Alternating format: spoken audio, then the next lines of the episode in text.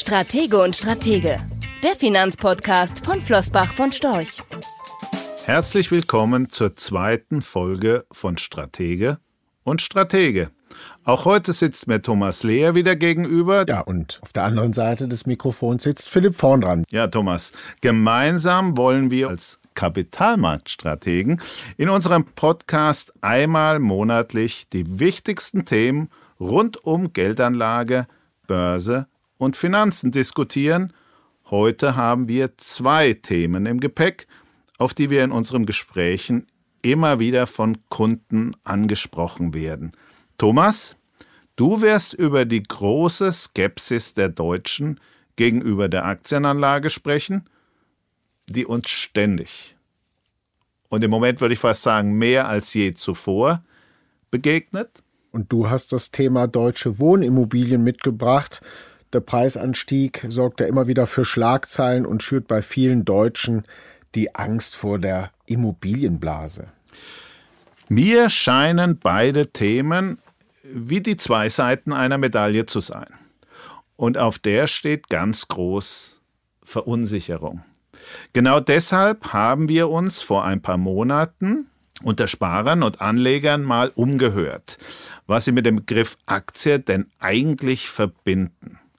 Gerade einmal drei von 100 Befragten. Drei von 100 Befragten denken an Vermögensaufbau oder Altersvorsorge. 84 von 100 Befragten verbinden den Begriff Aktien dagegen mit Risiko oder Spekulation. Thomas, was glaubst du? Warum ist das so? Ich glaube, das liegt einfach daran, dass äh, die Befragten schlicht und ergreifend Recht haben, zumindest gewissermaßen. Da musst du mir jetzt erklären. Wie meinst du das? Naja, die meisten Leute, mit denen wir uns unterhalten, sagen dir doch, ich kann schlicht und ergreifend nicht beurteilen, ob Aktien gerade günstig sind oder ob sie teuer sind. Und wenn ich Experten zu dem Thema höre, da sagen die einen das und die anderen sagen das. Und wenn ich das selber nicht beurteilen kann, dann ist mir das für eine Geldanlage schlicht und ergreifend zu riskant. Das ist Spekulation. Und deswegen ist das Umfrageergebnis so überraschend nicht. Und dazu kommt natürlich auch noch ein Punkt, äh, Philipp, die Erfahrungen, die die deutschen Anleger mit Aktien gemacht haben, sind ja weiß Gott jetzt nicht deckungsgleich mit denen, die wir gemacht haben. Denk an die Ausflüge, an den neuen Markt oder an die Telekom-Aktie. Ja, das stimmt schon, Thomas. Aber damals sind die Anleger ja auch gleich von einem Extrem in das andere umgeswitcht. Ich spreche immer von der Gier, dass man es genauso machen wollte wie der Nachbar, der schon Jahre Geld damit verdient hat. Vom Sparbuch, vom Festgeld rein in einzelne Aktien, Unternehmen. Ich bin mir gar nicht so sicher, ob das wirklich Entscheidungen für Unternehmen waren. Und ganz klar, den wirklichen Wert dieser Unternehmen konnte keiner von denen definieren. Das ist aber ja genau das Problem. Natürlich kann ein Privatanleger in den seltensten Fällen den Wert eines Unternehmens einschätzen. Das wird uns ja übrigens privat auch nicht anders gehen. Einfach mal eine Frage, um nicht alles auf eine Karte zu setzen. Was würdest du sagen, wenn wir beide uns ein breit gestreutes Depot zusammenstellen? Wie viele Aktien, wie viele Unternehmen müssten da drin sein? Ich glaube, die Theorie spricht von 36 Unternehmen. Danach bringt das nicht mehr viel. Ich würde sagen, alles zwischen 30 und 60 ist etwas, äh, was Sinn macht. Sagen wir mal 40. Okay, also lass uns das einmal durchspielen. Wir beide basteln uns privat ein Depot mit 40 Unternehmen. Ich behaupte, jetzt müssten wir erstmal 150 Unternehmen und zwar ganz unterschiedlichster Branchen, also Industrieunternehmen, Technologiekonzerne, Pharmaunternehmen, die müssten wir beide ganz alleine analysieren. Wir hätten keine Hilfe von keinem Analysten, wir hätten keinen Zugang zum Unternehmen. Und wie kommen wir auf 150? Ja, ganz klar, wenn wir 150 Unternehmen analysieren, würde die Hälfte am Ende wegfallen, weil wir feststellen, die sind für ein Investment für uns beide nicht geeignet. Das Produkt ist vielleicht nicht gut genug, die Konkurrenz ist zu groß oder wir können den Markt schlicht und ergreifend über die nächsten Jahre schwer einschätzen. Vielleicht gefällt uns auch das Management oder die Ideen des Managements nicht. Ähm, also mit anderen Worten, das wäre schon ziemlich schwierig, Aber angenommen, wir könnten das und würde die Hälfte aussortieren, dann hätten wir die andere Hälfte und da wären dann eben die einen zu günstig und die anderen zu teuer. Alleine, dass das Unternehmen gut ist, reicht ja nicht aus. Genauso wie es Top-Immobilien gibt, die zu teuer sind, gibt es auch Top-Unternehmen, die zu teuer sind. Also am Ende würde mit etwas Glück würden dann 40 Unternehmen übrig bleiben. 150 hätten wir dann vorher analysieren müssen. Ja, und damit wäre es ja nicht getan. Wir müssten nach dem Kauf ständig überprüfen, ob unsere Analysen noch stimmen. Vielleicht verbessert sich oder verschlechtert sich die Lage des Unternehmens. Oder eines, das wir ausgeschlossen haben, ist plötzlich wieder attraktiv. Vielleicht wird eines der teuren billiger oder eines der billigen zu teuer. Wir wollen das beide, aber leisten können wir das beide nicht. Genau. Und zwar, obwohl wir beide vom Fach sind, wissen wir, das kriegen wir nicht hin. Zeitbudget reicht nicht und mit Verlaub, unser Intellekt würde das auch nicht hergeben, Philipp. Also, wenn wir beide, wenn wir beide aber schon überfordert werden, dann wundert es doch nicht, dass die Mehrheit der Anleger sagt, äh, das Thema ist nichts für mich. Ich kann das nicht und deswegen komme ich zurück zu dem Thema Risiko und Spekulation. Und das ist das Umfrageergebnis. Ja, Moment. Da stimme ich dir nicht zu. Ich glaube nicht, dass Anleger sich an das Thema nicht rantrauen, weil sie sich mit der Auswahl der richtigen Aktien überfordert fühlen. Ich würde mal sagen, das sind eine ganze Menge, die gerade meinen, sie sind in der Lage, die Aktien auszuwählen, obwohl sie maßlos überfordert sind. Aber du hast natürlich recht, wir beide halten für uns privat zwar nicht nach einzelnen Aktien Ausschau, aber wir beide sind trotzdem seit Jahren oder besser Jahrzehnten in Aktien investiert. Jeder Anleger weiß doch, dass es genügend andere Möglichkeiten gibt, bei denen ich mich selber mit der Auswahl der Aktie gar nicht beschäftigen muss.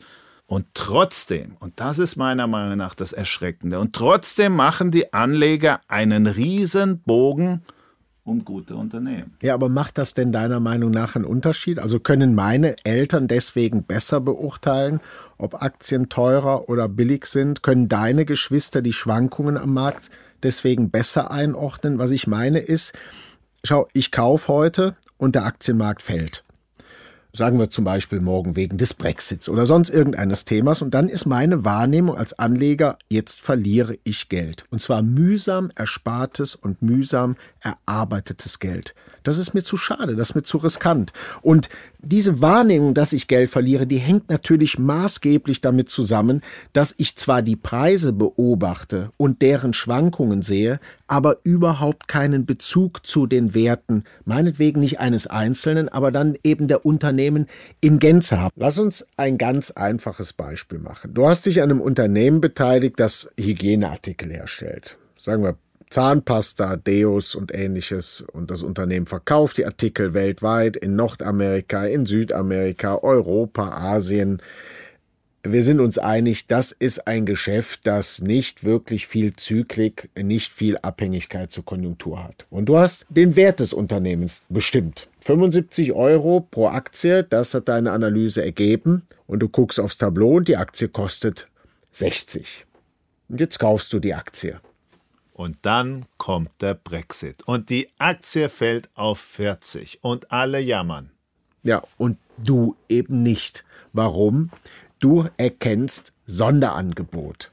Du kennst den Wert deiner Analyse, die überprüfst du jetzt vielleicht in dem Moment nochmal und erkennst, nein, es hat sich am Wert deines Unternehmens nichts geändert.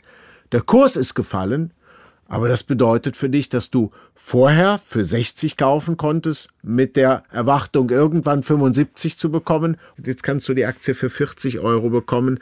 Also noch viel, viel günstiger und deine Laune steigt.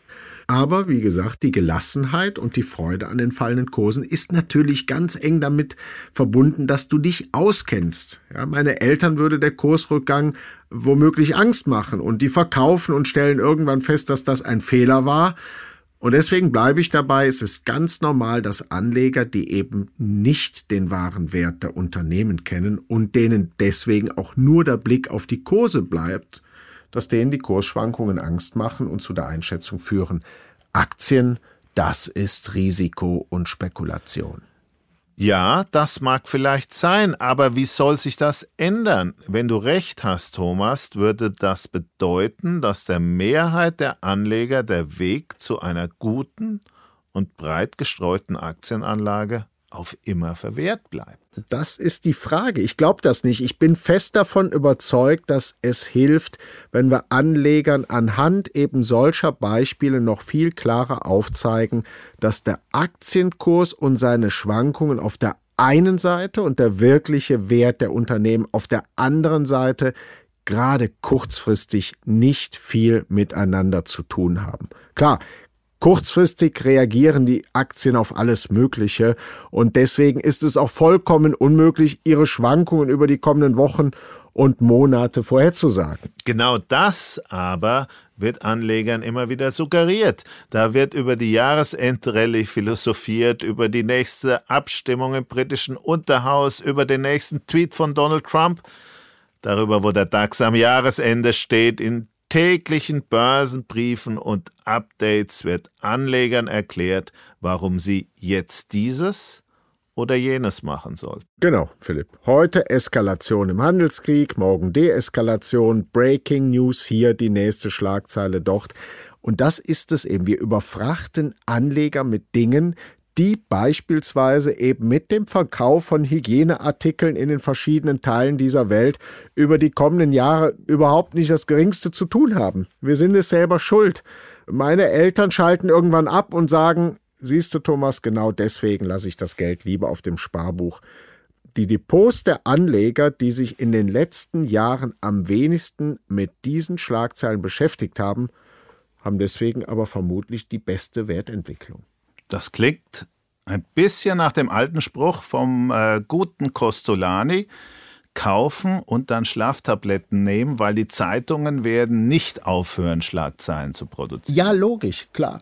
Nimm die letzten zehn Jahre. Was hast du in den letzten zehn Jahren alles an Krisen gehabt? Von der Finanzkrise, Immobilienkrise, Griechenlandkrise, Bankenkrise, Ukraine-Krise. Fukushima, China, Trump, you name it. Brexit, genau. Und äh, über die letzten Jahre alles wunderschön auskömmliche äh, Wertentwicklungen, wenn du ein breit gestreutes Portfolio hattest und wenn du es verstanden hast, ein bisschen auf Durchzug zu schalten und eben nicht mit jeder Schlagzeile dein Portfolio umzuschichten. Deswegen ja, Schlaftablette, aber das gilt natürlich nur für den Anleger, nicht für den, der die Unternehmen anschauen muss. Der muss schon hellwach bleiben. Zeit braucht man aber auch. Äh, und das ist ganz wichtig, dass ein Anleger Zeit mitbringt, weil man merkt immer wieder viele Anleger, vielleicht ist Anleger hier sogar das falsche Wort, viele Teilnehmer am Kapitalmarkt wittern das schnelle Geld, den schnellen Reichtum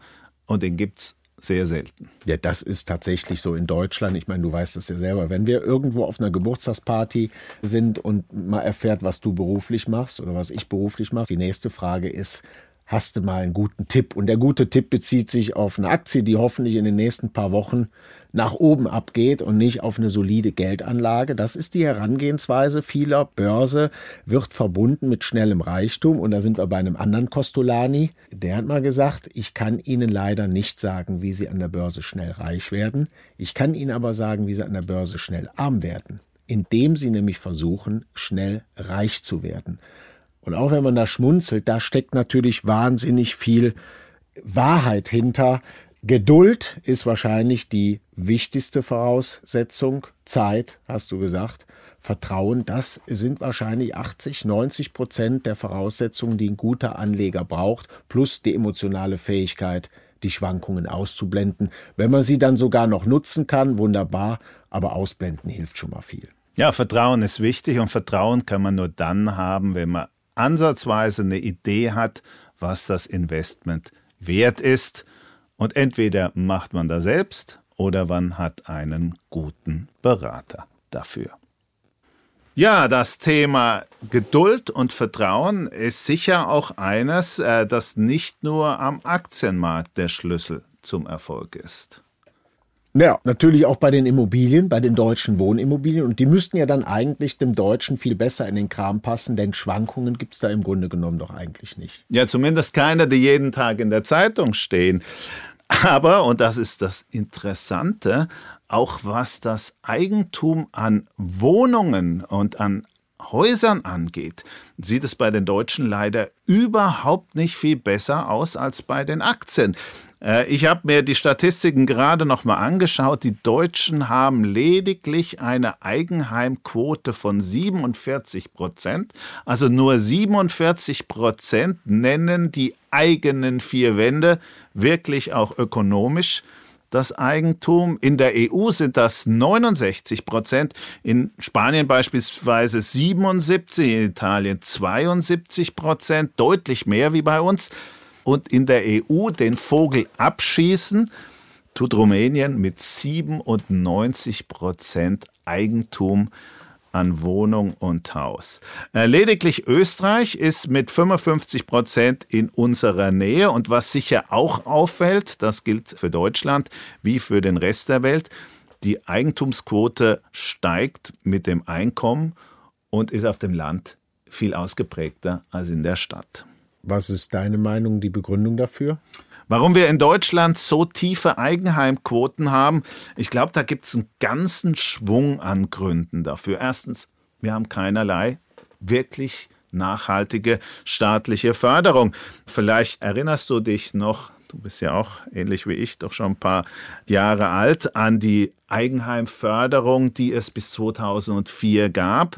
Dort wurde der Erwerb von Eigentum vom Staat gefördert. Allein im Jahr 2004 hat der Staat 11,4 Milliarden Euro für Eigenheim und eigene Wohnung an Förderung ausgegeben, komplett gestrichen. Ich glaube, der zweite Grund ist, dass der Deutsche erst über Wohneigentum nachdenkt, wenn er in die Familienplanung reingeht. So das Traumhaus für die Familie im Grünen, in dem er dann wohnt, bis man nicht mehr kann. Die massiven Erwerbsnebenkosten, die wir in Deutschland haben, das ist natürlich schon ein Problem, wenn beim Erwerb von Wohneigentum dicker Daumen 10 Prozent an Kosten anfallen. Die Grunderwerbsteuer ist dann natürlich mit Abstand der dickste Brocken. Und wenn der deutsche Staat und die, die deutsche Politik wirklich Interesse daran hätte, das Wohneigentum zu fördern, dann wäre das die erste Steuer, die abgeschafft gehört. Die verhindert natürlich auch einen sukzessiven Aufbau. Wenn junge Leute anfangen wollen, eine Wohnimmobilie zu kaufen, dann fangen die logischerweise nicht an mit dem großen Eigenheim im Grünen, sondern kaufen sich vielleicht eine Ein- oder Zwei-Zimmer-Wohnung. Und wenn sie bei jeder Transaktion diese 10% Erwerbsnebenkosten haben, dann macht das natürlich begrenzt Spaß. Wir haben in Deutschland, und das ist auch wichtig, sicher ein relativ ordentliches durchschnittliches Einkommen, aber wir haben auch die zweit höchsten Steuer- und Abgabenbelastungen in der Welt nach Belgien. Das frisst sehr viel des Einkommens weg. Die Deutschen wollen in der Regel ein schönes Auto, äh, sie machen gerne Urlaub. Und da bleibt am Ende dann natürlich relativ wenig für Wohnen und Essen übrig. Und wahrscheinlich ist das einer der Hauptargumente. Die Deutschen haben Angst vor Schulden im Allgemeinen, was den Staat angeht, aber was sie äh, privat angeht, ganz genauso und wollen deswegen schnell zurückzahlen, präferieren ein hohes Eigenkapital. Und äh, das sind natürlich alles Hindernisse, was den Aufbau der Wohnungseigentumsquote angeht. Okay, ja, Stichwort Schulden. Die Schulden habe ich ja im Grunde genommen auch, wenn ich Miete zahle. Also ich sage immer zu meinen Bekannten, addier doch mal das, was du in den nächsten 10, 20, 30, 40 Jahren als voraussichtliche Mietbelastung hast. Das ist, wenn du so willst, ja auch ein hoher Mietschuldenberg, nur mit dem Unterschied, dass der bis ins hohe Alter erhalten bleibt, ohne dass ich dafür dann was bekomme. Ja klar, das wird ein Riesenproblem bei dem deutschen Rentenniveau. Wir haben das das letzte Mal schon angesprochen. Circa 1000 Euro ist die durchschnittliche Rente, die ein Deutscher, eine Deutsche bezieht aus dem gesetzlichen System, wenn da drei, vier, 500 Euro allein für die Miete fällig werden, wird das dann doch relativ schnell knapp. Und man hat, und das ist auch etwas, was massiv unterschätzt wird, wenn man immer nur ans Mieten denkt, eben kein Vermögenswert, den man im Alter dann auch noch einsetzen kann, um sich möglicherweise einen schönen Platz in einem Seniorenheim zu erwerben. Und viele vergessen, dass es ja auch die Möglichkeit gibt, eine abbezahlte oder teilabbezahlte Immobilie über das Instrument der Reverse-Hypothek dann wieder in einen Auszahlplan zu verwandeln. Das ist sicher etwas, was das Thema Finanzen im Alter deutlich erleichtern würden. So, und jetzt sind die Immobilien über die letzten Jahre kontinuierlich teurer geworden. Und jetzt ist der Zug abgefahren, oder? Könnte man meinen, zumindest wenn man den deutschen Medien glaubt. Da wird ja genauso oft vom Immobiliencrash gesprochen wie vom Aktiencrash, der vor der Tür steht. Ich vertrete durchaus ein bisschen provokant auch immer die Aussage, Immobilienerwerb war noch nie so günstig wie heute. Die Sparda Bank hat eine Studie gemacht, die sie im April diesen Jahres veröffentlicht hat. Die ist sehr spannend und die lohnt sicher einen genaueren Blick. Dort haben sie mal den Durchschnittspreis für die deutsche Immobilie erhoben. Das sind genau 264.000 Euro für 111 Quadratmeter.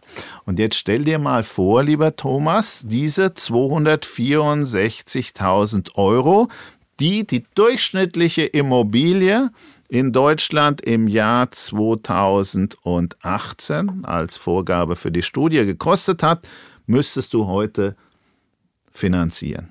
Bei einem zehnjährigen Hypothekensatz von 0,6 Prozent Jetzt habe ich mal aufgerundet, das sind 1600 Euro Jahreszins. Einfach mal zur Erinnerung, vor 20 Jahren bei einem Hypothekenzinssatz von ungefähr 6 Prozent, also exakt dem Zehnfachen, wären das 16.000 Euro im Jahr gewesen. Wenn man das auf ein paar Jahre nach vorne schreibt, also 10 Jahre, dann waren das 160.000 allein Zinsbelastung. Heute sind das 16.000 in zehn Jahren. Boah, das ist verflucht wenig. Und selbst wenn man 2% Tilgung mit reinnimmt in diese Kalkulation, dann bedeutet das monatlich 580 Euro. Das ist nicht viel mehr als die Miete. Im Durchschnitt wird das sogar weniger sein. Okay, verstanden, aber die Preise sind eben doch durch die Decke. Ja klar, sie sind in den letzten 20 Jahren um 60 Prozent gestiegen, aber aufgepasst, die deutschen Einkommen auch. Auch das liest man eigentlich nirgends, dass die Preise für Immobilien in den letzten 20 Jahren genauso stark angestiegen sind wie die Einkommen. Die Hypotheken haben sich getrittelt, die Bevölkerung hat leicht zugenommen. Kein Wunder, dass die Deutschen heute deutlich tiefer verschuldet sind, als sie das vor 20 Jahren waren. Durchschnitt hilft nicht, Philipp. Ja, stimmt. Das ist ja der alte Spruch, den wir gerne als Investoren verwenden. Der Durchschnitt ist immer, die Beine sind im Kühlschrank und der Kopf im Ofen und niemand fühlt sich in der Mitte richtig wohl. Stimmt.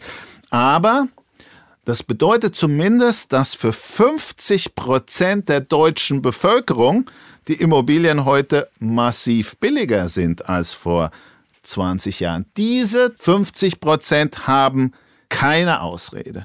Und kaufen ist in fast allen Regionen finanziell vorteilhafter als Mieten. Aber, und da sind wir beim Durchschnitt, du hast natürlich völlig recht, die Städte sind im Vergleich zum Land deutlich teurer.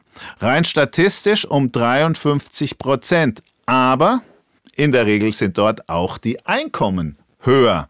Äh, ein Job, der auf dem Land vielleicht 20 Euro bringt, bringt in der Stadt 30, 35 oder vielleicht 40. Es ist so das Einkommen und auch die Kosten für das Leben in der Stadt angepasst sind und man hat in der Stadt in der Regel den Vorteil, und das sollte man nicht unterschätzen, der Markt ist deutlich liquider, also ich komme viel schneller wieder an mein Geld ran und wir haben eine relativ stabile Nachfrage. Aber zugegeben, Frankfurt und München sind inzwischen anspruchsvoll bei der Bewertung. Dort bekommt man für die berühmten Durchschnitts 264.000 Euro nicht 100 11 Quadratmeter wie im deutschen Durchschnitt, sondern in Frankfurt lediglich 58 und in München lediglich 39 Quadratmeter. Okay, also akzeptiert, die vier Wände sind zumindest in der Breite und für den überwiegenden Teil nicht überteuert, habe ich verstanden, äh, ist eine sinnvolle Altersvorsorge, weil man aus dem Kostenblock monatliche Miete den Kostenblock monatlichen Zins hat. Die Tilgung wird ja, wenn du so willst, gewissermaßen ja. zum Sparplan genau und so dient der Altersvorsorge. Ja. Thomas, was machen wir denn daraus? Naja, erstmal festzustellen, dass genau die Kombination Sparer und Mieter zu dem großen Geschrei über die niedrigen Zinsen führt. Warum? Der Sparer bekommt keine Zinsen mehr und von eben genau dem haben wir in Deutschland jede Menge, weil sie eben den Bogen um die Aktie machen.